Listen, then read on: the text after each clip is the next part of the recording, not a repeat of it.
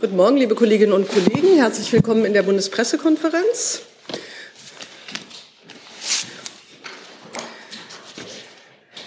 Vielen Dank, dass Sie alle Ihre Plätze einnehmen. Also nochmal guten Morgen. Es geht um die globale Ernährungssicherheit, Deutschlands Beitrag gegen die Hungerkrise. Und ich begrüße sehr herzlich in der Bundespressekonferenz die Bundesministerin des Auswärtigen, Annalena Baerbock die Bundesministerin für wirtschaftliche Zusammenarbeit und Entwicklung Svenja Schulze und den Bundesminister für Ernährung und Landwirtschaft Cem Özdemir. Frau Baerbock, Sie haben das Wort. Bitte schön. Schönen guten Morgen, sehr geehrte Damen und Herren, Frau Vorsitzende, liebe Frau Entwicklungsministerin, lieber Landwirtschaftsminister, liebe Svenja, lieber Cem. Es sind nicht Hunderte, es sind nicht Tausende, es sind Millionen. Menschen. Es sind 345 Millionen Frauen, Kinder und Männer weltweit, die akut von Nahrungsmittelknappheit bedroht sind. Es ist eine Hungerkrise, die sich wie eine lebensbedrohliche Welle vor uns auftürmt. Die Gründe dafür sind zum Teil nicht neu. Regionale Konflikte, gerade in Afghanistan die Taliban-Herrschaft, Dürren, die Folgen der Klimakrise und auch die Nachfolgen von Covid-19. Aber erst Russlands Angriffskrieg gegen die Ukraine hat aus einer Welle einen Tsunami gemacht. Seit Beginn des Krieges sind die Preise für Getreide weltweit noch einmal in die Höhe geschossen. In Simbabwe zum Beispiel hat ein Brot bis vor kurzem rund ein Dollar gekostet. Jetzt sind es ein Dollar. 40. Russland führt diesen Krieg auch mit Fake News und versucht die Schuld, gerade die Schuld an diesen explodierenden Lebensmittelpreisen in die Schuhe von anderen zu schieben. Aber die Fakten sprechen klar für sich. Russland blockiert Häfen, beschießt, wie diese Woche geschehen, Getreidesilos und Lager für Sonnenblumenöl in der Hafenstadt Mikolajew. Während im Nahen Osten, in Afrika und auch in Südasien verzweifelt auf dieses Getreide und vor allen Dingen auch auf das Sonnenblumenöl gewartet wird. Fakt ist auch, es gibt keine Sanktionen gegen russische Getreideexporte. Das zeigen auch die Zahlen, auf die ich gerne einmal kurz eingehen möchte. Im Mai und im Juni 2022 hat Russland etwa genauso viel Weizen exportiert wie im Vorjahr. Das russische Narrativ, die Sanktionen der G7 seien der Grund für den Anstieg der globalen Nahrungsmittelpreise, ist also völlig haltlos. Richtig ist, dass es durch Sanktionen zu mittelbaren Effekten kommen kann. Und das möchte ich hier heute auch deutlich ansprechen. Das werden wir auch nachher in unserer Konferenz ansprechen, weil die Lage hochdramatisch ist und wir uns auch um die Probleme kümmern, die andere ausgelöst haben. Zum Beispiel Unternehmen oder auch Banken ziehen sich aus Vorsicht aus an sich erlaubten Geschäften zurück. Wir arbeiten daher als EU und auch gemeinsam mit unseren G7-Partnern mit Hochdruck daran, um für rechtliche Klarheit zu sorgen und vor allen Dingen gegenüber Banken, Versicherungen oder auch Exportunternehmen für Aufklärung zu sorgen. Klar ist aber, diese Effekte sind gering im Vergleich zu dem, was Russland mit dem Krieg, mit der Zerstörung und vor allen Dingen der Hafenblockade anrichtet. Russland hat diesen Krieg ohne Grund vom Zaun gebrochen und Russland nutzt Hunger ganz bewusst als Kriegswaffe und macht die ganze Welt zur Geisel. Zwei Dinge gehören daher für uns in der Bundesregierung, aber auch für uns als internationale Wertegemeinschaft zusammen. Unsere Solidarität mit der Ukraine und unsere Solidarität mit den Menschen im globalen Süden, die unter diesem russischen Kornkrieg leiden. In vielen Teilen der Welt hören wir, und das können wir sehr, sehr gut verstehen, wir haben keine Zeit zu fragen, wer schuld ist. Wir wollen wissen, wer uns Lösungen anbietet, weil tagtäglich Väter und Mütter sich den Kopf darüber zerbrechen, was sie abends ihren Kindern zu essen geben können. Diese Lösung müssen wir daher bieten. Und darum geht es bei dieser Konferenz heute. Weil wir auf vielen verschiedenen Ebenen gleichzeitig handeln müssen, haben wir diese Konferenz ganz bewusst gemeinsam ausgerichtet. Svenja Schulze als Entwicklungsministerin, Cem Özdemir als Landwirtschaftsminister und ich als Außenministerin. In diesem Dreiklang haben wir auch weltweit zu dieser Konferenz eingeladen und das Interesse übertrifft all unsere Erwartungen. Wir haben auch sehr kurzfristig äh, eingeladen, weil sich diese Lage ja in den letzten Wochen so verschärft hat. Wir haben jetzt 50 Delegationen, etwa 40 Ministerinnen und Minister ganz persönlich hier vor Ort. Darunter natürlich die G7-Staaten, weil wir von Anfang an das ja als G7-Thema nach dem 24. Februar gesetzt haben. Die Vereinten Nationen, die Zivilgesellschaft und vor allen Dingen jene, die besonders betroffen sind und denen heute unsere ganze Aufmerksamkeit gilt. Also die Ukraine, aber auch Staaten wie Nigeria, Tunesien und Indonesien als G20-Vorsitz. Unser Treffen heute verfolgt vier Ziele. Erstens müssen wir uns zusammentun, um die Nahrungsmittelexporte aus der Ukraine zu beschleunigen. Zweitens, die Getreideausfuhren sind von rund 5 Millionen Tonnen pro Monat in Friedenszeiten auf 350.000 Tonnen zu Kriegsbeginn eingebrochen. Das ist jetzt die ganz akute Aufgabe, der wir uns stellen müssen. Durch einen internationalen Kraftakt ist es bereits gelungen, im Mai 1,7 Millionen Tonnen Getreide über Alternativwege auf den Weltmarkt zu bringen.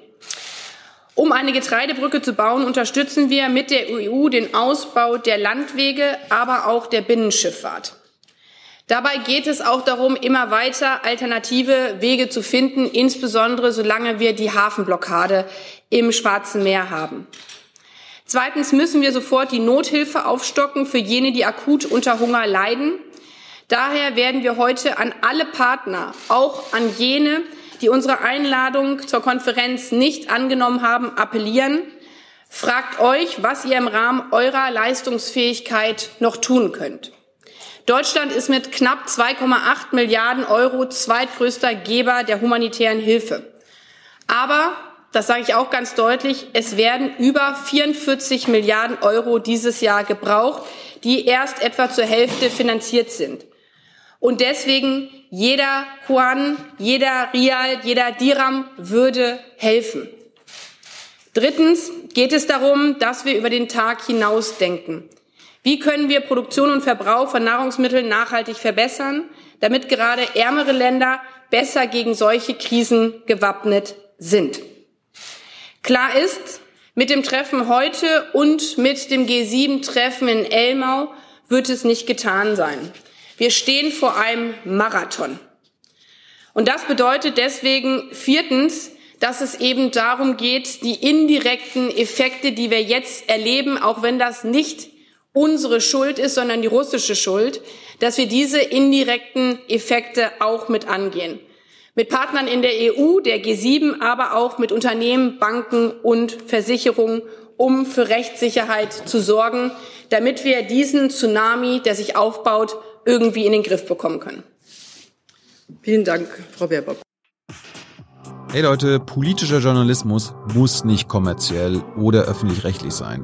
Podcasts müssen nicht durch grässliche Werbung finanziert sein. Jung Naiv ist der beste Beweis dafür. Damit das so bleibt, unterstützt uns einfach finanziell. Danke vorab und jetzt geht's weiter. Frau Schulter hat das Wort. Ja, meine Damen und Herren, lieber Annalena, lieber Cem, ich will vorweg sagen, dass das wirklich wohltuend ist, dass wir hier als Team für Ernährungssicherheit auftreten. Ich hätte es mir als Umweltministerin in der alten Regierung mehr als einmal gewünscht, gerade mit dem Landwirtschaftsministerium so eng zusammenzuarbeiten, wie wir das in dieser Regierung tun. Äh, damals war das nicht möglich. Und heute ziehen wir hier an einem Strang. Und das ist auch dringend nötig. Wenn wir jetzt nicht gegensteuern, dann droht global betrachtet die größte Hungersnot äh, seit dem Zweiten Weltkrieg.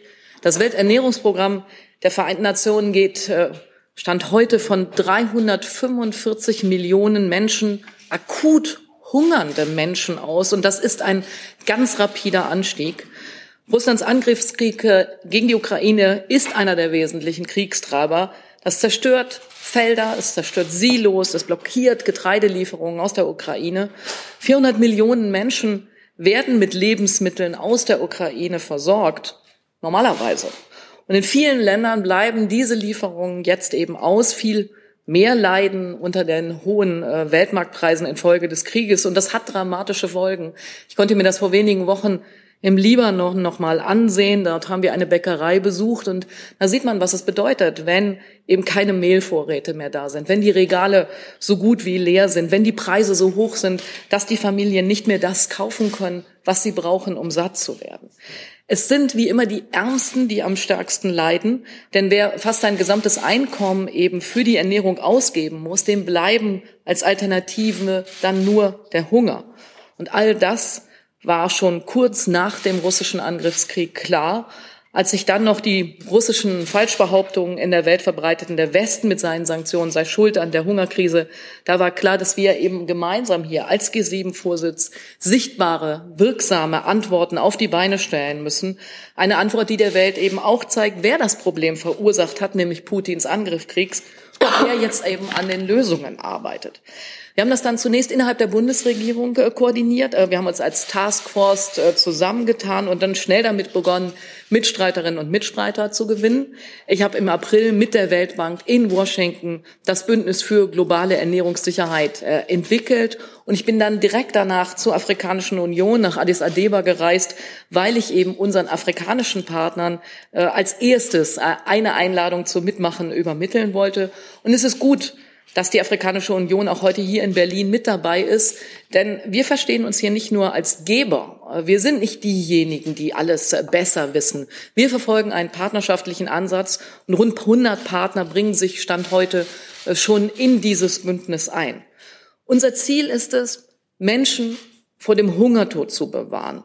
Und weil eben Putin den Hunger als Waffe einsetzt, heißt das auch, die Abhängigkeit von Russland beim Getreide zu beenden und dafür müssen wir die Länder insgesamt krisenfester und unabhängiger machen. Und sie müssen selber wieder mehr anbauen können. Und dann schützen sie sich auch vor den Weltmarktschwankungen, zum Beispiel äh, bei Weizen und bei Mais. Natürlich wäre es am besten, wenn jetzt die vielen Millionen Tonnen Getreide aus der Ukraine endlich freikommen. Jede Tonne hilft und es lohnt auch äh, jede Mühe. Aber niemand sollte sich darauf verlassen, dass dieser Weg alleine die Hungerkrise kurzfristig löst. Wir müssen darum äh, die globalen Perspektiven bewahren. Und mir geht es mit Blick auf die Entwicklungsländer um drei große Punkte. Erstens um Geld. Denn in der aktuellen Not müssen die Hilfslieferungen des Welternährungsprogramms und anderer Helfer eben auch bezahlt werden. Deutschland war schon vor dem Krieg der größte Geber für Ernährungssicherheit. Und nach dem russischen Angriff ist Deutschland jetzt als erstes Land in Vorleistung gegangen, hat 430 Millionen Euro zusätzlich zur Abfederung der Kriegsfolgen äh, für die Ernährungssicherheit zugesagt. Und insgesamt wird die Bundesregierung in diesem Jahr rund vier Milliarden Euro zur Bekämpfung des Hungers weltweit investieren. Heute werden wir dafür werben, dass weitere Länder unserem Vorbild folgen und in den nächsten Wochen ebenfalls Vor äh, Zusagen machen. Zweitens geht es um Koordinierung, um bessere Koordinierung, denn das Bündnis für globale Ernährungssicherheit ist genau dafür auch geschaffen. Und zwar soll das so koordiniert werden, dass eben kein Land vergessen wird und sich die Hilfen nicht doppeln, sondern wirklich ergänzen. Und darum haben wir Bündnisteams gebildet, die unter anderem den genauen Bedarf in den jeweiligen Ländern analysieren, die relevante Forschungsergebnisse teilen oder eben auch Marktinformationen in Echtzeit bereitstellen. Und drittens muss es bei all dem nachhaltig zugehen. Nötig ist ein ganzheitlicher Ansatz. Es geht nicht nur darum, diese Hungerkrise zu bewältigen. Wir müssen gleichzeitig die nächste vermeiden und die übernächste. Denn die Krisentreiber und Verschärfer, der Klimawandel, das Artensterben, die verschwinden nicht, weil Russland gerade Krieg führt und viel Aufmerksamkeit bindet. Und darum achten wir drei so sehr darauf, dass wir bei der Bewältigung der Krise nicht unbeabsichtigt andere Krisen verschärfen, sondern die Dinge verstärkt tun, die wir im Einsatz gegen die Klima- und Artenkrise sowieso dringend tun müssen. Und das gelingt mithilfe zur Selbsthilfe, mehr regionalem Handel und mehr Lagerkapazität, mehr Anbau in den Entwicklungsländern selbst für den eigenen Bedarf, mehr Vielfalt, mehr Ökologie und mehr klimaangepasste Sorten wie Hirse und weniger Abhängigkeit von Weizen, Mais und Reis. Wenn es wie im Sahel mit unserer Unterstützung gelingt, Böden wieder fruchtbar zu machen und dort klimaangepasste, vielfältige Landwirtschaft zu betreiben, dann hilft das gegen den Hunger und zugleich gegen die Folgen des Klimawandels und des Artensterbens. Auf solche Ansätze wollen wir uns auch international verständigen. Im Bündnis für globale Ernährungssicherheit haben wir eine Arbeitsgruppe eingesetzt, die nachhaltige Landwirtschaft voranbringen soll. Denn wenn wir gemeinsam vorangehen, ist der Hebel viel größer als alleine. Und in diesem Sinne darf ich weitergeben an meinen Kollegen Cem Özdemir. Vielen Dank, Frau Schulte. Herr Özdemir hat das Wort. Ja, vielen Dank, Frau, Wefers, dass wir hier sein können. Äh, liebe Annalena, liebe Svenja, es freut mich sehr, dass wir diese Pressekonferenz hier zu dritt ausrichten. Das ist, äh, wie bereits gesagt, auch ein Beispiel dafür, wie wir schauen wollen, dass wir angesichts des Ernstes der Situation äh, Synergien erzeugen, zusammenarbeiten und nicht vor allem daran denken, wie kann der eine die andere nochmal die Nase etwas stärker Richtung Kamera halten, sondern hier geht es darum, dass wir schauen müssen, dass wir unsere Kräfte bündeln. Der Krieg des russischen Aggressors muss enden. Das ist ein Satz, den man bei jeder Gelegenheit wiederholen muss, denn für diesen Krieg gibt es einfach keinerlei Gründe.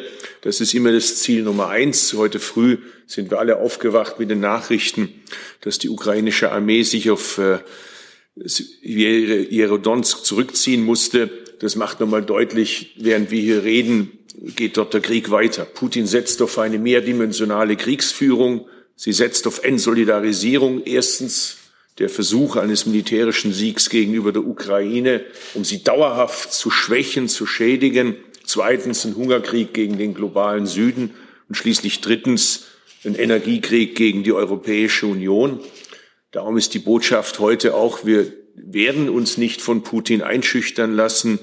Jetzt geht es auch darum zu zeigen, aus welchem Holz wir geschnitzt sind. Es geht auch darum zu zeigen, ob die liberalen Demokratien zu Recht für sich in Anspruch nehmen, wehrhaft zu sein. Und es geht schließlich auch darum zu zeigen, dass wir nicht korrumpierbar sind von Wladimir Putin. Die Prognosen der FAO sind dramatisch. Sie rechnen mit einem Anstieg der Hungernden weltweit um, fünf, äh, um acht bis 13 Millionen Menschen. Klar ist aber auch, Putins Krieg verstärkt den Hunger in der Welt. Es sind nicht die westlichen Sanktionen, wie Moskau das fälschlicherweise immer sagt. Russland ist das Problem. Die Lösung werden wir gemeinsam suchen müssen. Deshalb haben wir hier auch die Uniting for Global Food Security als gemeinsame Antwort darauf ins Leben gerufen. Jedes Ressort mit dem eigenen Schwerpunkt und ergänzen uns hier. Es geht hier auch um das Recht auf angemessene Nahrung als ein Menschenrecht. wir müssen alles Menschenmögliche dafür tun, dass dieses Recht endlich verwirklicht wird. Daher treffen wir uns in einem sehr ungewöhnlichen Format, nämlich G7 Plus. Das erste Plus steht für mich für die Länder des globalen Südens. Das will ich sehr deutlich sagen. Es geht darum, dass wir nicht für den globalen Süden entscheiden, sondern mit den Ländern des globalen Südens gemeinsam äh, darüber sprechen, was notwendig ist. Deshalb bin ich sehr dankbar, dass beispielsweise auch die Agrarminister aus Nigeria und Tansania heute mit uns am Tisch sitzen werden und gleichberechtigt mit uns diskutieren.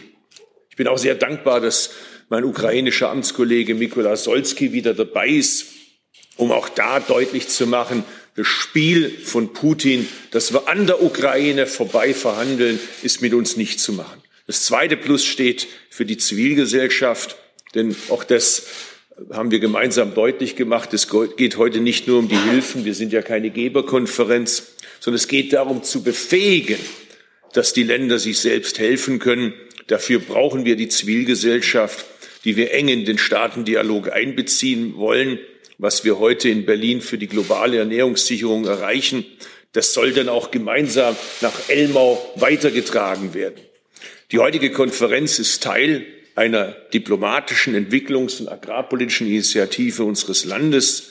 Unsere Außenministerin hat es gesagt, humanitäre Hilfe, wenn wir sie schnell machen, lindert äh, die schlimmste Not. Unsere Entwicklungshilfeministerin hat deutlich gemacht, die Vernetzung ist ganz zentral. Übrigens auch hier, wie wir das, finde ich, großartig machen. Das erreichen wir mit der Global Alliance for Food Security. Aber wir müssen auch deutlich machen, kein Geld der Welt alleine wird reichen, den Hunger in der Welt nachhaltig zu bekämpfen und die Ernährung der Menschen zu sichern. Deshalb ist ein absolut unverzichtbarer Baustein die Transformation hin zu einer nachhaltigen Agrar- und Ernährungspolitik. Daher ist für mich klar, Ernährungs- und Landwirtschaftspolitik ist immer auch Sicherheitspolitik. Deshalb ist es jetzt wichtig, die globale Versorgung zu stärken ohne gleichzeitig andere Krisen wie die Klimakatastrophe oder das Artensterben noch zu befeuern. Wir wissen, der Hunger ist dort am größten, wo die Klimakrise bereits ungebremst entfesselt zuschlägt. Ich glaube, jedem von uns fallen Beispiele ein. Man muss ja nur in diesen Tagen nach Indien schauen, wo wir es mit Temperaturen von fast 50 Grad Celsius zu tun haben und der Boden sich so erhitzt hat, dass der Weizen am Halm verdorrt. Das sind ja Bilder, die kann man sich gar nicht vorstellen. Nach optimistischen Schätzungen wird infolge der Hitzewelle die Weizenernte um rund sechs Prozent niedriger ausfallen als erwartet. Horrorszenarien gehen von deutlich höheren Zahlen aus. Noch Mitte April Sie werden sich daran erinnern, hatte die indische Regierung angekündigt, die Lücke, die durch die Ukraine-Krise und den Krieg entstanden ist, durch Weizenexporte von 10 Millionen Euro schließen zu wollen. Diese Rechnung wurde offensichtlich ohne die Klimakrise gemacht. Es rächt sich, beim Klima- und Artenschutz nachzulassen. Das wird die Krise nur noch dramatisch verschärfen und erst recht die Versorgungssicherheit und den Frieden in der Welt gefährden. Deshalb können wir es uns nicht leisten, in Gewinnen von heute auf Kosten von morgen zu denken. Zur nachhaltigen Transformation gehört deshalb auch immer Good Governance, gehört die Bekämpfung von Korruption und gehört die Stärkung der Rolle der Frauen. Das darf nicht außer Acht gelassen werden. Für nachhaltige Agrar- und Ernährungssysteme braucht es Unterstützung vor Ort, braucht es die Hilfe zur Selbsthilfe. Standort angepasst, die spezifischen Bedarfe und Bedingungen vor Ort berücksichtigen. Ein Beispiel vielleicht Afrika ist geprägt von der höchsten Vulnerabilität der Erträge durch die Klimakrise. Nach Prognosen des Weltklimarats der Vereinten Nationen werden die landwirtschaftlichen Erträge in der Subsahara bis 2050 um 15 Prozent zurückgehen. Gleichzeitig steigt aber die Bevölkerungszahl. Hier braucht es freien Zugang zu Saatgut. Wir brauchen klimaresistente Sorten. Wir brauchen eine Diversifizierung im Anbau. Wir müssen Know-how vermitteln. Oder wir müssen uns dem Thema Food Waste und Loss, Loss annehmen. Alleine das Subsahara gehen 123 Millionen Tonnen Nahrungsmittel bei Produktion, Nachernte, Weiterverarbeitung im Handel verloren. Die FAO sagt, würden wir diese Verluste weltweit halbieren, müsste kein Mensch auf der Erde hungern. Also technische Hilfe, Ausbildung bei Fragen der Lagerung, bei Kühlung, bei Transport. Alles das kann helfen. Ja, und zum Schluss habe mit der Ukraine beginnen und will mit der Ukraine enden. Die Ukraine spürt gerade schmerzlich die Blockade der Schwarzmeerhäfen, äh, die den Export dramatisch einschränkt. Ich will das nochmal sehr deutlich sagen. Ich komme gerade von dem Gespräch mit meinem ukrainischen Amtskollegen Mikola Solski. Der hat nochmal sehr deutlich gemacht, die große Skepsis, was die Verhandlungsbereitschaft Wladimir Putins angeht, was die Öffnung äh, des Schwarzen Meeres angeht, während gleichzeitig, das waren die neuesten Nachrichten, Getreidesilos durch Russland bombardiert werden. Das ist die Verhandlungsbereitschaft von Wladimir Putin. Ich rate uns da dringend dazu, ihm da nicht auf den Leim zu gehen.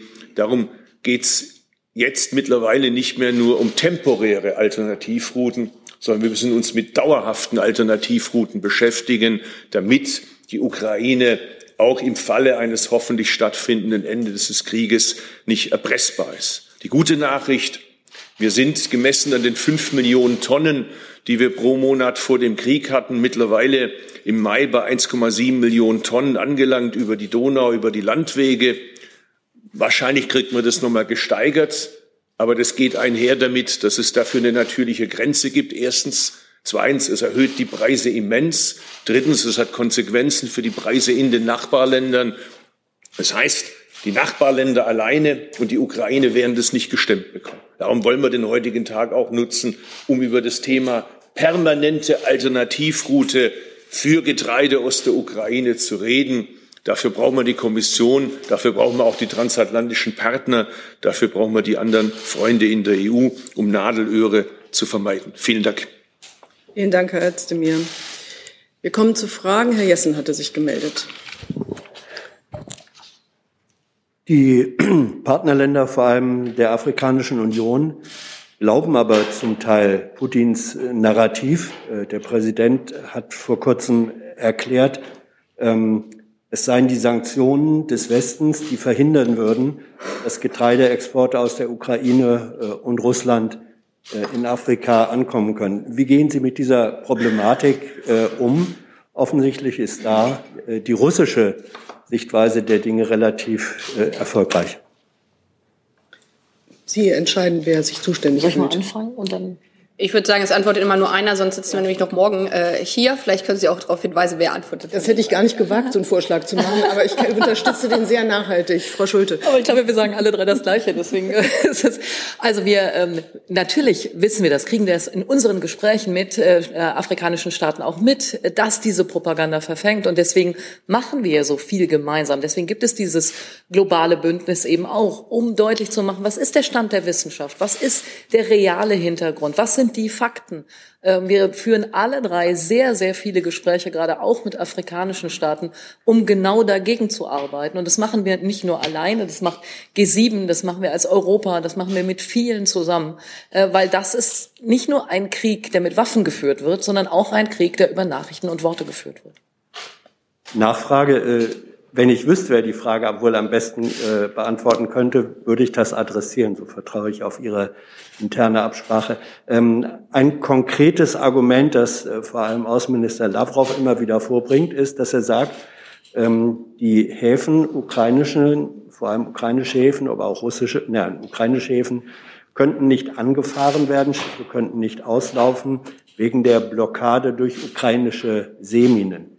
Äh, ist da etwas dran? Wenn ja, ähm, wie sieht der Weg aus, äh, um diese Blockaden, um die Minen zu räumen und dann äh, den Schiffen wieder Zugang zu erlauben? Ja, genau das ist das, äh, der russische Versuch, äh, die Fakten und Tatsachen zu verdrehen. Wenn man eine Reaktion tätigt auf einen Angriff, äh, dann äh, ist die Reaktion die Verminung äh, der Häfen, weil sich die Ukraine dagegen schützen muss, dass Odessa nicht eingenommen wird. Und das ist genau das perfide Spiel, was Russland ja gerade betreibt. Zu sagen, er räumt die Minen aus äh, den äh, Vorraum von Odessa, dann könnten ja die Getreidelieferungen rauskommen. Aber allen ist ja vollkommen klar, äh, da Russland noch nicht mal bereit ist, humanitäre Korridore zu errichten, wo Zivilisten aus äh, bombardierten Städten herauskommen äh, können, dass es äh, ohne einen Rückzug der russischen Flotte zu keiner Entminung kommen kann. Und zugleich ist ebenso klar, dass auch ohne Entminung äh, dort Schiffe auslaufen könnten, wenn die Russen dazu bereit sind, das zu ermöglichen. Dazu werden ja gerade auch Gespräche unter der Leitung vom Generalsekretär der Vereinten Nationen ähm, jetzt auch in der Türkei wieder erneut geführt, weil unterschiedliche Akteure immer wieder deutlich gemacht haben, wenn es die Sicherheit gibt, dass die Russen dann die entsprechenden Schiffe nicht angreifen, dann wollen wir diese gemeinsame Möglichkeit äh, nutzen. Aber das perfide Spiel, jetzt zu betreiben, die Schuld der Ukraine in die Schuhe zu schieben, dem sollten wir äh, nicht auf dem Leim geben. Und deswegen, und das möchte ich unterstreichen, was wir bereits alle drei eingangs in unserem Statement gesagt haben. Wir ruhen uns nicht damit aus zu sagen, Russland kann diese Situation einfach beenden, indem sie das Getreide durch Odessa rauslaufen lässt oder diesen Krieg einfach einstellt, sondern wir zerbrechen uns den Kopf darüber, wie wir Alternativrouten auf den Weg bringen können, um genau das, was Sie angesprochen haben, die Länder, die jetzt sagen, es ist uns ziemlich egal, was der Grund ist, wir brauchen das Getreide akut äh, zu unterstützen. Und mit Blick auf das russische Getreide, dort gibt es keine Blockade, sondern wir haben hier gerade alle die Zahlen auch nochmal vorgetragen. Die Exporte sind genauso hoch, wie sie im letzten Jahr gewesen sind. Es gibt einige Unternehmen, die sich nicht sicher sind, ob sie Getreide auf Schiffen transportieren können. Und deswegen arbeiten wir jetzt so aktiv daran, genau diesen Unternehmen deutlich zu machen, dieses Getreide kann auch aus Russland herausgebracht äh, werden, aber es findet weiterhin statt. Ich möchte auch noch mal sagen, aus Afrika sind elf Delegationen da, in Persona, Äthiopien, Ägypten, Südafrika, Mauretanien, Nigerika, Demokratische Republik Kongo, Tunesien, Sierra Leone, dann die Afrikanische Union als solche, die Regionalorganisation IGA-AD, Afrikanische Entwicklungsbank, um genau diese Zusammenarbeit jetzt voranzubringen, dass wir uns als internationale Gemeinschaft an diesem Punkt nicht spalten lassen. Vielen Dank. Es geht weiter mit der Kollegin. Ja, danke schön, Julia Damm von Euraktiv. Ähm, kurz zur Frage an Frau Baerbock. Sie haben es gerade schon angesprochen, die Gespräche, die ähm, auch mit der Türkei und der UN geführt werden. Es war jetzt zuletzt immer mal wieder im Gespräch, dass es diese Idee einer Marinemission unter UN-Mandat, um da das Getreide quasi raus zu eskortieren aus den Häfen. Für wie wahrscheinlich halten Sie das denn, Oder müssen wir uns jetzt ähm, quasi langfristig darauf einstellen, die Häfen zu umgehen? Weil da geht ja doch das Gros des Getreides raus, selbst wenn wir uns äh, sehr stark bemühen um Alternativrouten. Und wenn ich darf, noch kurz an Herrn Özdemir. Sie hatten vorhin gesagt, die Ergebnisse sollen auch ähm, an den G7, äh, an den G7-Gipfel weitergefüttert werden dieses Wochenende. Was würden Sie sich davon ähm, idealerweise erhoffen von den Ergebnissen des G7-Gipfels in Sachen Ernährungssicherheit? Es geht um Millionen Tonnen und jede Tonne zählt. Und deswegen arbeiten wir an unterschiedlichen Möglichkeiten. Die beste und einfachste wäre, der russische Präsident stellt die Bombardierung der Ukraine ein, zieht sich aus dem Schwarzen Meer zurück, dann könnten wir all das Getreide über das Schwarze Meer herausbringen. Leider ist die bittere Realität eine andere, das hatte ich ja gerade schon mal deutlich gemacht. Man versucht seit Wochen, und zwar seit Wochen, jeden Tag, dass eine Möglichkeit besteht, dass Getreide auch aus den Häfen im Schwarzen Meer herauskommen kann.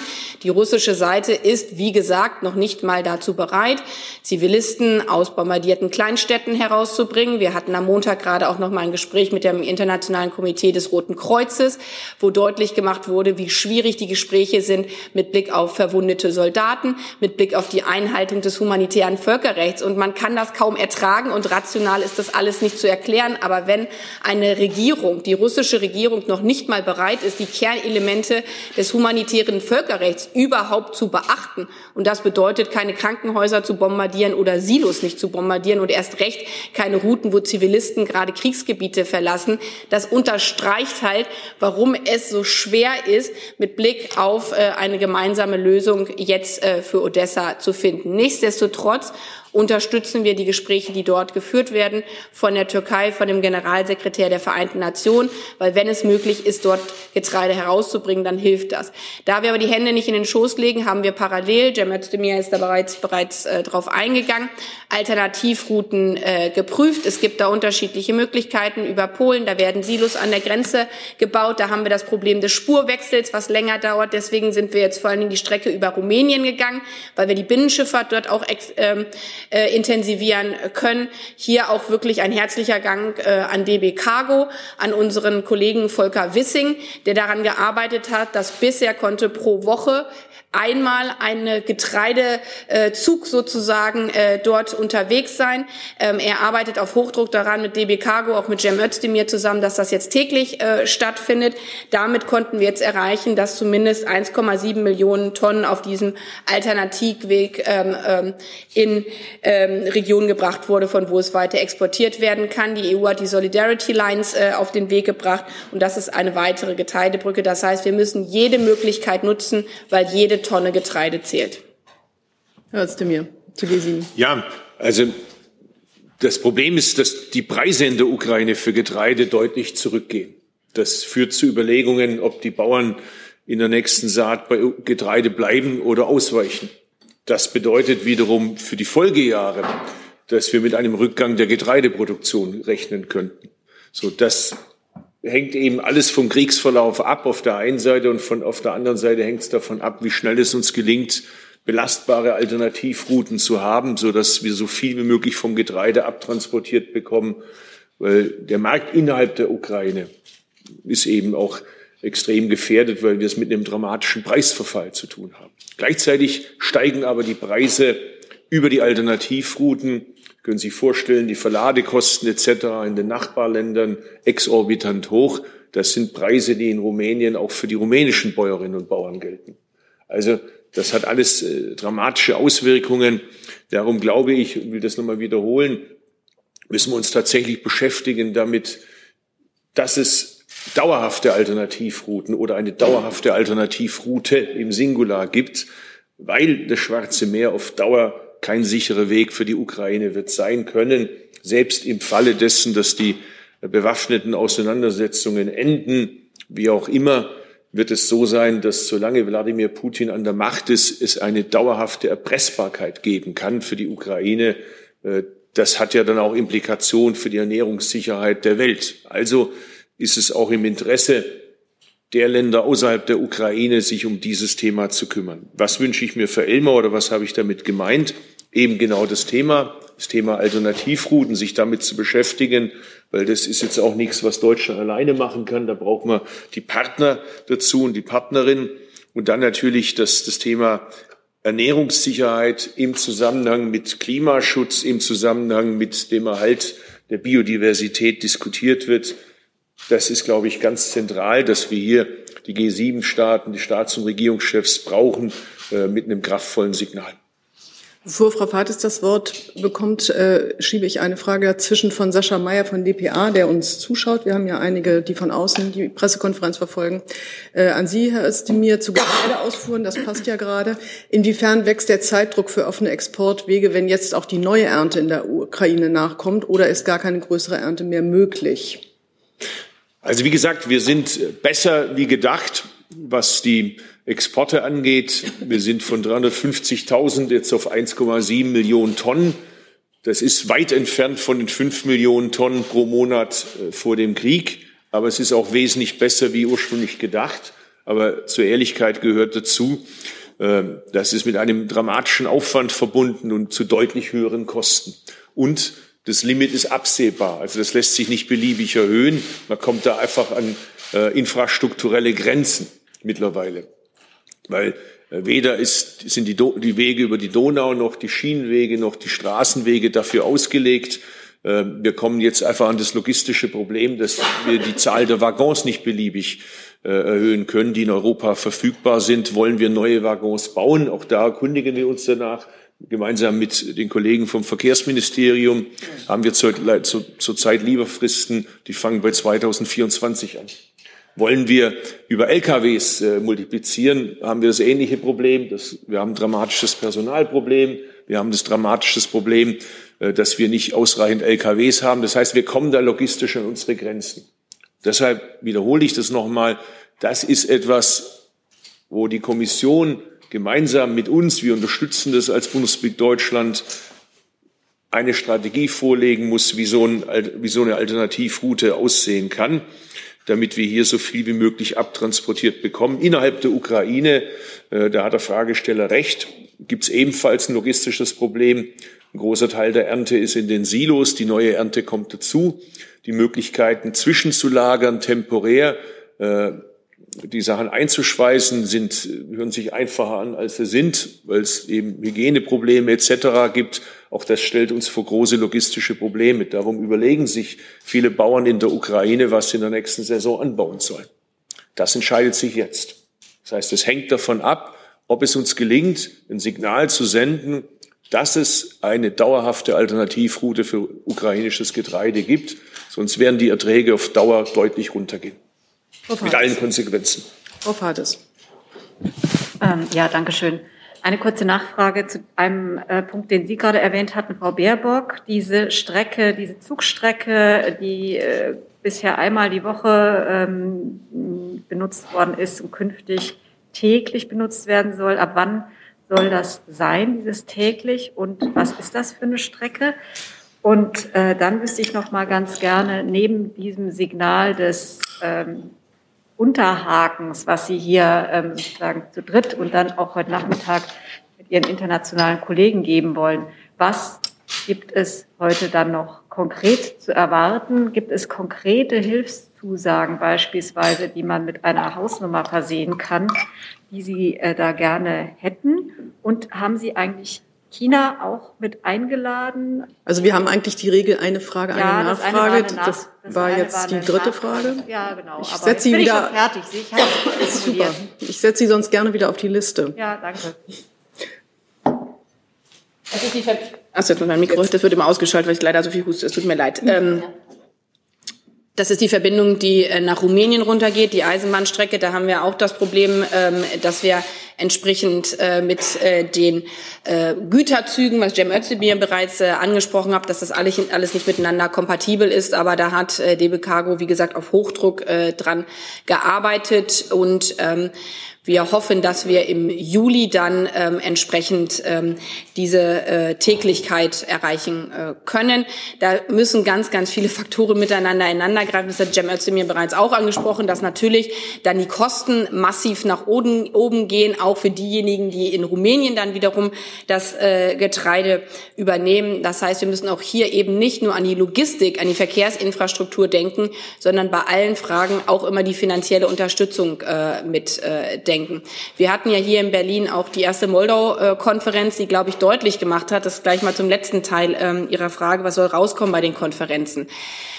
Diese Konferenzen in diesen Zeiten sind so enorm wichtig, um die unterschiedlichen Akteure zueinander zu bringen. Deswegen ganz bewusst auch eben der ressortübergreifende Ansatz. Es bringt überhaupt nicht, wenn ich mit meinen, mich mit meinen außenpolitischen Kollegen darauf verständige, äh, dass wir in Zukunft neue Routen und Verträge ähm, auf den Weg bringen, das aber dann äh, leider nicht funktioniert, äh, weil die Logistik dahinter ähm, nicht steht oder eben wir unterschiedliche Konferenzen haben, die nicht miteinander kompatibel sind. Deswegen ist so wichtig und es freut mich wirklich sehr, der amerikanische Außenminister kommt ja auch äh, zu Besuch. Er hatte ja in New York äh, die große Konferenz und dass wir gemeinsam mit dem Generalsekretär der Vereinten Nationen Guterres eben die Mittel- und Langfristigkeit, die eher die Entwicklungspolitik betrifft, eben alles Hand in Hand nehmen. Wir haben China auch eingeladen.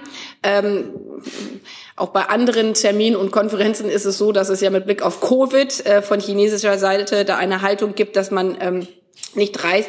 Die chinesische Delegation ist ähm, nicht vor Ort. Sie sind aber ein essentieller Player, der ähm, hier an dieser Stelle ähm, mitspielen äh, muss und auch äh, mitspielen kann.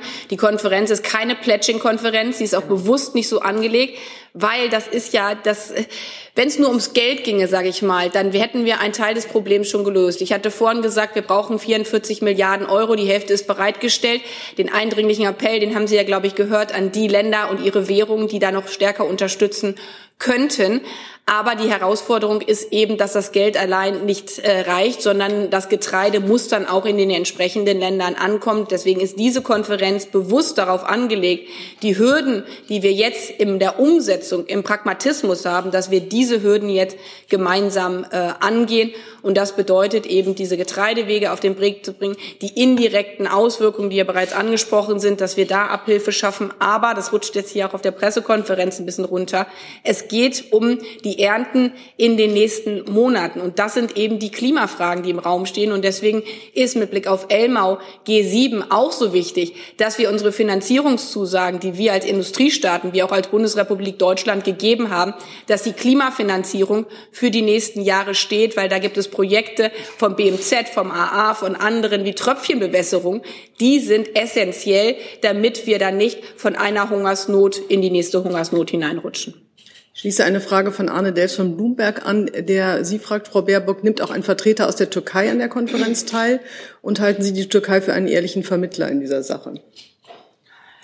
Es nimmt ein äh, Vertreter aus der Türkei äh, an der Konferenz teil, da sie ja zeitgleich die Gespräche haben. Und wie gesagt, äh, wir versuchen das alles miteinander äh, abzustimmen, die sich damit beschäftigen, äh, was mit äh, Odessa und dem Schwarzen Meer passiert. Ist es jetzt ein Kollege, wenn ich richtig das verankert habe, aus dem Entwicklungsbereich, der von der Türkei teilnimmt. Mit meinem türkischen Außenministerkollegen hatte ich das genauso besprochen, weil er ja gerade in der Parallelzeit mit den anderen Gesprächen beschäftigt äh, ist. Wie das immer so ist in der Welt, äh, jedes Land hat auch eigene Interessen, äh, die Bundesrepublik Deutschland äh, mit einbeschlossen. Aber das Entscheidende ist deswegen, dass wir unsere klare Haltung äh, zum internationalen Recht und die eigenen nationalen Interessen, dass die nicht gegeneinander ausgespielt äh, werden, sondern in dieser Situation geht es darum, um Menschenleben zu retten. Und deswegen arbeiten wir mit allen daran, Menschenleben zu retten, die daran mitwirken können. Es geht bei Ihnen weiter. Ja, hallo. Äh, Guggenmoos, Neue Berliner Redaktionsgesellschaft. Äh, Frage an Frau Baerbock. Sie haben jetzt zweimal erwähnt, es werden 44 Milliarden gebraucht, ähm, auch als Nothilfe, die zur Hälfte finanziert ist. Heute ist jetzt keine Geberkonferenz, haben Sie auch betont, aber Vorbereitung auf Elmau, was ist denn eine realistische Zielmarke nach Elmau? Auch wenn es keine Geberkonferenz ist, hat Großbritannien im Vorfeld dieser Konferenz äh, ihre Mittel noch mal deutlich erhöht. Das sieht man auch, äh, was es für Nebeneffekte im positiven Sinn äh, durch solche Konferenzen geben kann, weil es werden ja sehr viele Zahlen verglichen, auch äh, mit Blick auf Unterstützung im militärischen Bereich und im Bereich der humanitären Hilfe, im Bereich der Entwicklungszusammenarbeit, im Bereich der äh, Ernährungssicherheit.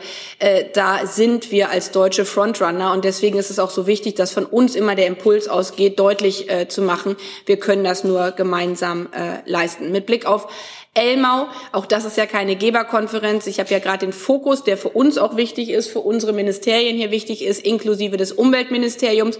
Wir vier äh, Ministerien, die für internationale Klimafinanzierung auch mit verantwortlich äh, sind, das Wirtschafts- und Energieministerium natürlich mit eingeschlossen, haben deutlich gemacht, dass die Versprechungen, die wir in den letzten Jahren gegeben haben, dass diese Versprechungen auch in Zukunft gehalten werden müssen. Und das ist einer der wichtigen Beiträge auch von äh, Elmau und äh, G7.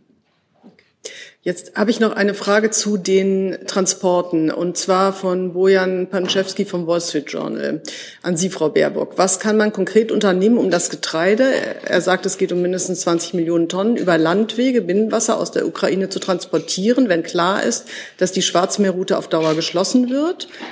Schnelle Eisenbahnlinien ausbauen zu den baltisch-rumänischen Häfen? Fragezeichen. Ich glaube, die Frage haben wir schon mehrfach äh, beantwortet. Äh, Sie kam bei mir erst rein, ja. als wir darüber gesprochen ja. haben. Deshalb war ich etwas verwirrt, ob da vielleicht doch noch ein Aspekt ist, der sich mir vielleicht die baltisch, hat, baltischen Häfen äh, vielleicht okay. den Aspekt haben wir noch nicht mit äh, berücksichtigt. Ähm, also wir prüfen alle Routen und das sind unterschiedliche Routen. Wenn man die in Summe zusammennehmen würde, dann würde man auch an Zahlen rankommen, die in den Vorjahren erreicht worden ist. Manche Dinge funktionieren nicht. Eine Option war ja auch über Belarus äh, zu gehen, aber auch da haben wir natürlich die Herausforderung äh, dass wir mit einem Regime konfrontiert sind, was nicht einfach sagt, super, die Idee hatten wir auch schon. Deswegen auch diese Route ist eine, die ja immer wieder mit diskutiert worden ist. Offensichtlich sind wir da noch nicht äh, sehr viel weitergekommen. Deswegen und das möchte ich einmal, ohne uns selbst zu loben, weil es hat vor allem die EU-Kommission auch stark vorangetrieben. Wir haben eben nicht vor zwei Monaten, als diese Idee war, lasst uns einfach Odessa öffnen, gesagt, ja gut, dann öffnen wir mal Odessa, sondern wir haben von Anfang an auch stark von unserer Seite benannt, wir sehen da große Herausforderungen, gerade wegen den Minien und gerade, weil es auch eine Falle sein kann, ähm, über diese Route äh, zu reden. Deswegen ist von unserer Seite mit der EU-Kommission eben diese starke Impuls ausgegangen. Lasst uns auch mit Blick auf Polen, lasst uns auch mit Blick auf Rumänien, lasst uns auch mit Blick auf die baltischen Staaten überlegen, was geht noch. Da waren viele, die gesagt haben, lasst das mal sein. Das funktioniert mit den Spurbreiten nicht. Das dauert ja Stunden. Wir haben es trotzdem gesagt, wir müssen das angehen und ich glaube, es war total richtig, weil selbst wenn es nicht optimal läuft, sind das jetzt die Wege, die überhaupt funktionieren und damit kommt überhaupt ein bisschen was raus. Aber klar, wir arbeiten weiter dran, alle anderen Optionen auch möglich äh, zu machen. Noch eine Frage zu Transporten ähm, von Susanne Landwehr von der Deutschen Verkehrszeitung. Wer immer sich da berufen fühlt, haben Sie schon eine Lösung, wie die Transporte aus der Ukraine versichert werden und mit welchen Transportdienstleistern sind Sie im Gespräch? Ich weiß nicht, ob jemand anders, also da der Verkehrsminister jetzt äh, nicht da ist, aber natürlich die Versicherung ist eine große Frage. Das betrifft übrigens auch Odessa und das Schwarzmeer, weil natürlich muss man auch da dann sagen, wer versichert diese Schiffe, ähm, die im Zweifel nicht ganz äh, sicher sind. Deswegen ist die Sicher Versicherungsfrage eine grundsätzliche Frage bei allen. Ich hatte ja eingangs schon gesagt, wir sind auch mit den Versicherungen im Gespräch mit Blick auf die russischen Getreideexporte und das Gleiche gilt auch für diese. Über einzelne Unternehmen kann ich jetzt an dieser Stelle nichts sagen. Ich Okay, gut. Dann geht's mit Ihnen weiter. Benjamin Alvarez von der Deutschen Welle. Eine Frage an Frau Baerbock. Welches der BRICS-Staaten wird heute bei der Konferenz teilnehmen und welche Rolle erhoffen Sie sich von der Vereinigung der BRICS-Staaten in der aktuellen Situation? Wir haben ein Land, jetzt muss ich aber bitte einmal darauf verweisen, da ich hier nicht die komplette Länderliste habe, aber Sie haben die, das ist gut, wir haben die, die ausgeteilt. Die genau, also wenn Sie vielleicht schneller sind als ich, hier einmal auf der Liste, die verteilt wurde, zu suchen, dann äh, finden Sie die Antwort und vielleicht kann erstmal eine andere Frage dazwischen gestellt werden. Also ich weiß, die ist, ich weiß nicht, wie viele Exemplare rumgingen, die kamen, glaube ich, etwas später rein. Äh, dieses ist aber sicher auf irgendeiner Webseite abrufbar. Es nickt äh, das BMZ sozusagen wenn ich das richtig sehe. Also auf der BMZ-Seite müssten die zu finden sein. So, jetzt habe ich Frau Fates, wollen Sie noch mal? Jetzt nicht mehr. Herr Jessen. Gehört nicht auch die Bekämpfung von Lebensmittelverschwendung äh, bei uns ähm, zu dem Ansatz, eine bessere Verteilung vorhandener Lebensmittel zu garantieren? In Deutschland werden pro Kopf im Jahr 75 Kilogramm Lebensmittel weggeschmissen. Ein Teil davon fällt im Handel an, nicht der größte, aber ein relevanter Teil. Es gibt aber, glaube ich, keine gesetzliche Regelung, kein Verbot des Wegwerfens von noch genussfähigen Lebensmitteln. Ist das nicht ein Ansatz, den man sozusagen als zu leistende Hausaufgabe jetzt auch angehen müsste? Und welche Vorstellungen haben Sie da? Weiß nicht, ob Herr Özdemir oder Frau Schulze die Antwort geben können. Kann ich direkt? Ja.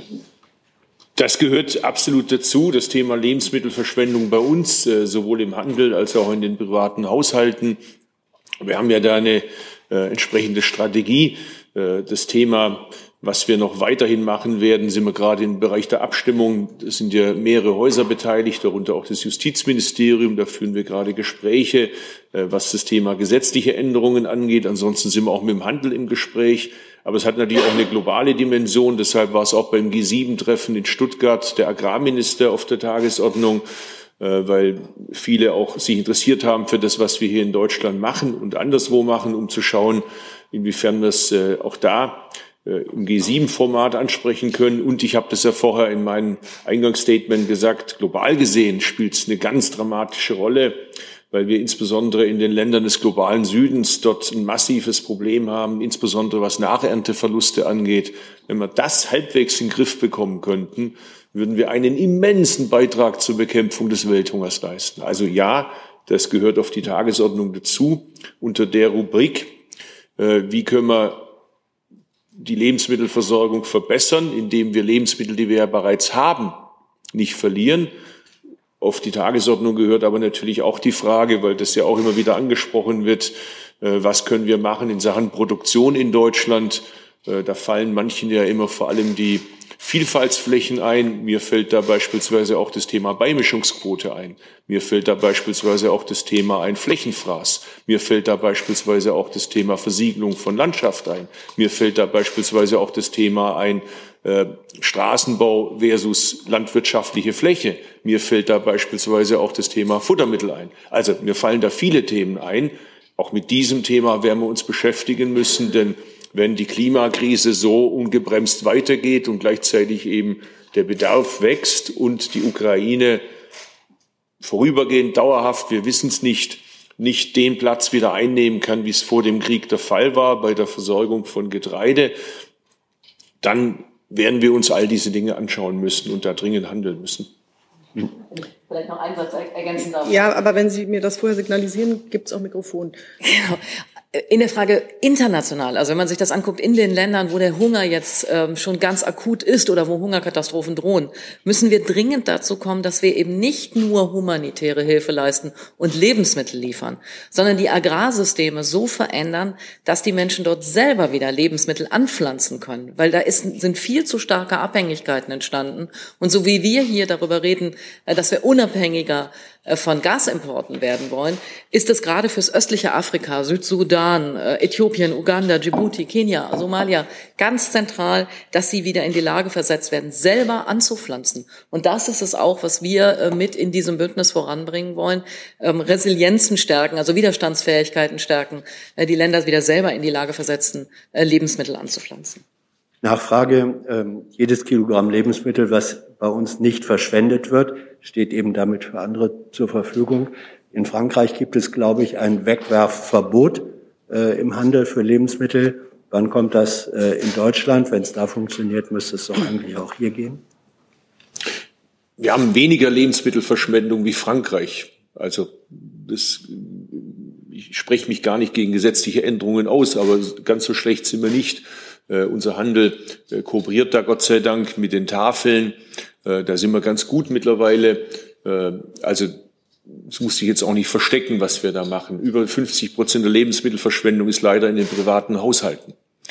Da geht es darum, dass wir auch da deutlich mehr machen müssen, was das Sensibilisieren angeht. Ich denke, dass äh, viele jetzt auch einfach aufgrund der wirtschaftlichen Not da genauer hinschauen beim Einkauf, was man tatsächlich braucht. Aber auch da kann der Handel mehr machen. Stichwort Verpackungsgrößen, Stichwort äh, Produkte so verkaufen, dass eben auch entsprechend weniger Abfall anfällt. Also ja, da kann man und da muss man mehr machen.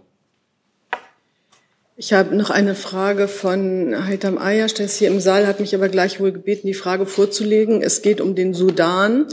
Und mit Blick auf Hunger und Armut ähm, fragt er nach ähm, und stellt fest, dass, dass der Sudan der Nahrungskorb Afrikas sei. Ähm, Sudan könne die Bedürfnisse der Afrikaner mit Nahrungsmitteln decken. Warum investiert die Bundesregierung nicht in das Potenzial dieses Landes, um Konflikte zu beenden? Wir investieren in Afrika sehr stark genau in solche Fragen, nämlich selber wieder Lebensmittel anzubauen. Ich war jetzt eben vor kurzem ja im Addis Abeba.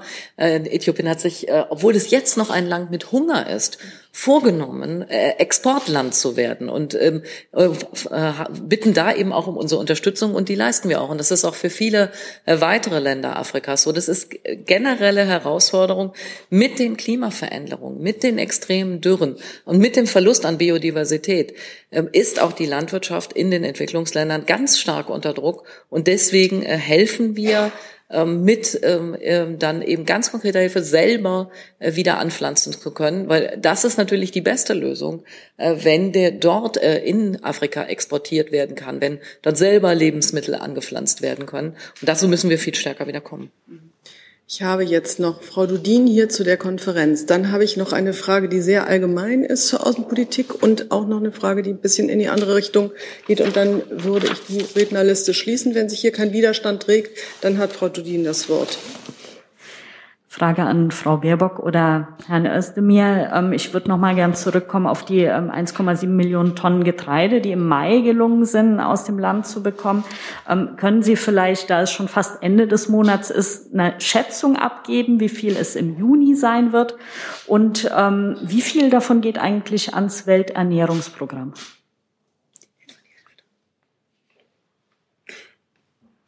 Also die Ukraine hat vor dem Krieg ungefähr die Hälfte des äh, World Food Programms beigesteuert. Sie können sich vorstellen, was das für das World Food Programm heißt, wenn das wegfällt. Äh, nicht nur was die Menge angeht, sondern wir reden hier auch über ein Preisproblem, weil das natürlich dazu beiträgt, dass insgesamt die Preise steigen. Das hat ja mehrere Komponenten durch äh, das Problem Gas, durch das Problem Dünger. Das trägt dazu bei, dass die Preise einfach exorbitant steigen. Das heißt, wir haben ein doppeltes Problem, dass die verfügbare Menge das eine ist und das andere ist, dass einfach die Einkaufspreise drastisch steigen für die Länder. Äh, was die 1,7 Millionen Tonnen angeht, äh, das, was ich heute früh jetzt gehört habe von meinem ukrainischen Kollegen, ist, dass man davon ausgehen kann, dass das nochmal gesteigert werden kann. Aber es kommt auch langsam an die Grenze, einfach logistisch, weil die Zahl der Waggons, die Zahl der LKWs, die Zahl dessen, was wir über die Donau transportiert werden äh, können, nicht beliebig multiplizierbar ist. Darum, ich sage es bei jeder Gelegenheit, es ist quasi der Auftrag, den er mir gegeben hat, und ich will den Auftrag auch ausführen.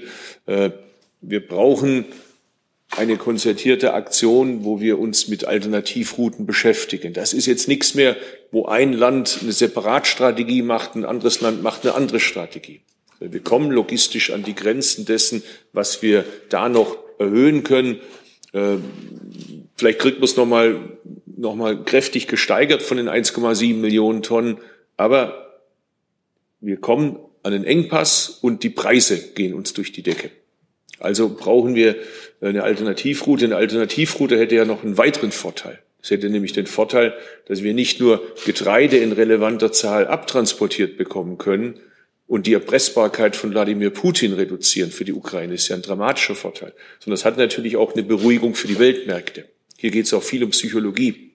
Das heißt, wenn man weiß, dass ein großer Teil des Getreides auf Dauer wieder abtransportiert werden kann und Herr Putin keine Waffe mehr in der Hand hat, die Ukraine über Schwarze Meer zu erpressen, wird das dazu beitragen, dass die Preise sich stabilisieren. Also äh, auch das muss man in die Frage der Wirtschaftlichkeit einer Alternativroute mit einberechnen. Hier geht es nicht darum, äh, dass man die Wirtschaftlichkeit nur entlang der äh, Entstehungskosten berechnet, sondern man muss einbeziehen, welche Auswirkungen das auf die Sicherheit hat, welche Auswirkungen das hat auf die Versorgung der dritten Welt, welche Auswirkungen das hat in die Stabilität. Erinnern Sie sich dran, äh, wie beim Arab Spring auch das Thema gestiegene Lebensmittelpreise eine wichtige Rolle spielte. Also alles das muss man mit einberechnen, wenn man Rechnungen anstellt darüber, ob sich Alternativrouten rechnen oder nicht. Und wie viel davon geht nochmal ans Welternährungsprogramm von den jetzt 1,7 Millionen? Das kann ich Ihnen nicht sagen. Da würde ich jetzt spekulieren. Das weiß ich nicht. Da kann vielleicht die Pressestelle dann nochmal weiterhelfen. Herr Jung hat das Wort. Das war ein anderes Thema. Ja, ja, ich habe hier noch mal eine andere, äh, sehr allgemeine Frage, die würde ich dann zum Schluss vortragen. Äh, es ist aber auch Außenpolitik. Frau Baerbock geht um äh, den Fall Assange. Ähm, da geht ja das historische Versagen der alten Bundesregierung jetzt mit der neuen weiter. wie wir aufgrund der neuesten Entwicklungen in den letzten Tagen hier hören konnten, muss Ihre Bundesregierung im Jahr 2022 noch Pressefreiheit, also die Aufklärung von Kriegsverbrechen und Staatsgeheimnisse, also die Vertuschung von Kriegsverbrechen äh, im Fall Assange miteinander abwägen. Das, ja, das lassen Sie Ihre Sprecher hier tatsächlich sagen. Dabei wissen Sie es doch besser, Frau Baerbock. Sie haben es ja selbst noch im September zuletzt gesagt und die Freilassung von Assange gefordert. Wo ist diese Annalena Baerbock abgeblieben? Ich mag Ihre Fragen immer äh, sehr. Äh, die sitzt genau vor Ihnen und äh, es ist auch nicht so, dass es ein Versagen der Bundesrepublik Deutschland äh, gibt, sondern wir haben ganz klar eine Situation, äh, dass in Amerika eine Entscheidung getroffen worden ist, äh, die wir aus unserem Rechtsverständnis anders sehen.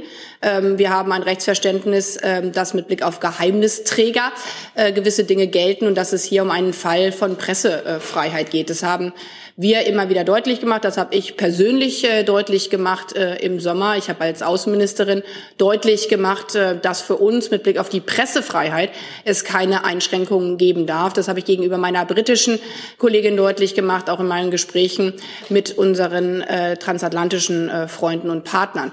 Und äh, zugleich laufen gerade rechtsstaatliche Verfahren. Und in einer Situation, wo wir Rechtsstaatlichkeit hochhalten, hat hier auf dieser Bundespressekonferenz mein Haus immer wieder deutlich gemacht, dass uns wichtig ist, dass diese rechtsstaatlichen Verfahren ähm, bis zum Ende ausgeschöpft äh, werden. Und wir wissen ja sehr deutlich, was wir bereits für ein Urteil des Europäischen Gerichtshofs für Menschenrechte hatten. Auch dieser Rechtsweg ist nicht äh, voll und ganz äh, ausgeschöpft. Und ähm, daher ist es so wichtig, dass dieser Weg jetzt äh, weiter gegangen äh, wird. Ähm, ich möchte an der Stelle noch einen äh, Nachklapp geben mit Blick auf äh, die Frage BRICS-Staaten. Äh, ich hatte vorhin äh, Südafrika schon genannt, ähm, war jetzt nicht hundertprozentig sicher, was äh, Brasilien, ob die jetzt in Personen anreisen oder nicht, äh, tun sie nicht. Also deswegen haben wir von den BRICS-Staaten äh, Südafrika und äh, Indien auf dieser Konferenz. Ich habe noch eine Nachfrage. Hm? Äh, ich habe jetzt noch nicht verstanden, ob, ob Annalena Baerbock heute immer noch die Freilassung von Julian Assange fordert. Haben Sie jetzt auch wieder nicht gesagt. Ich habe sehr, sehr deutlich äh, gemacht, was unser Rechtsverständnis äh, an dieser Stelle ähm, ist. Und dieses Rechtsverständnis sehe ich nach wie vor so. Hier ist Hans, der informelle Alterspräsident hier. Aus Erfahrung geboren der Hinweis, es lohnt sich, Junge Naiv zu unterstützen, per Überweisung oder PayPal in die Beschreibung. Das ist gleich ein ganz anderer Hörgenuss. Ehrlich.